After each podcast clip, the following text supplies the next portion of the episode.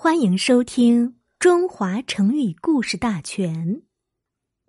卖剑买牛，示意卖掉刀剑去买耕牛，指弃甲归田，从事农业生产活动。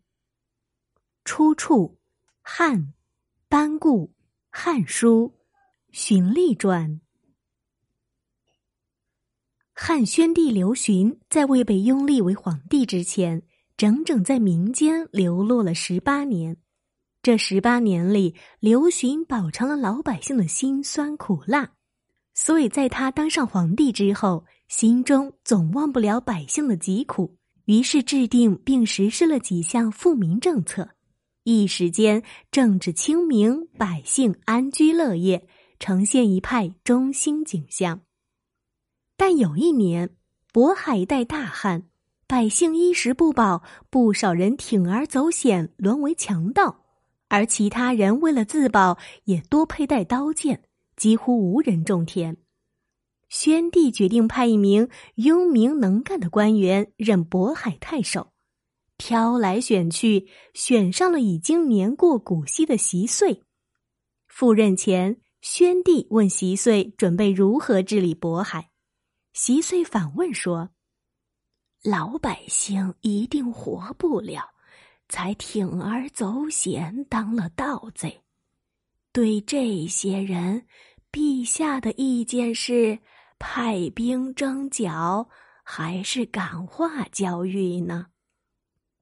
宣帝笑笑说：“如果是用兵，我会另派别人的。”习遂说：“这也是微臣的想法。”我一定遵照陛下的旨意去办，不过治理混乱的地方肯定需要一段时日。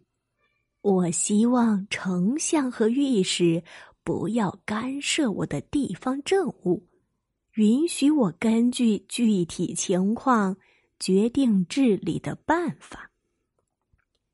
宣帝说：“这个容易。”我来向丞相和御史交代，告诉他们渤海事务由你全权办理，不许他们过问。你放心前去就是，万事由我做主。习岁带着书童刚刚来到渤海边界，早已有大队士兵前来迎接保护。习岁拒绝了，只带书童到直事室。他上任后立即布告百姓。凡是本本分分在地里侍弄庄稼的，都是好百姓；凡私藏刀剑武器者，一律按强盗论处。颁发布告后，习遂又下令开仓赈济灾民。很快，那些不得已沦为盗匪和私藏兵器的人都将武器上交给了官府。习岁按价收购，人们将卖刀剑的钱买了耕牛，从此渤海大治。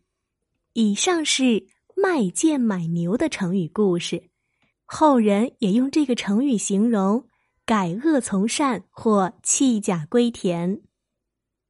今天我们就先学到这儿，到跟你说晚安的时候啦，晚安。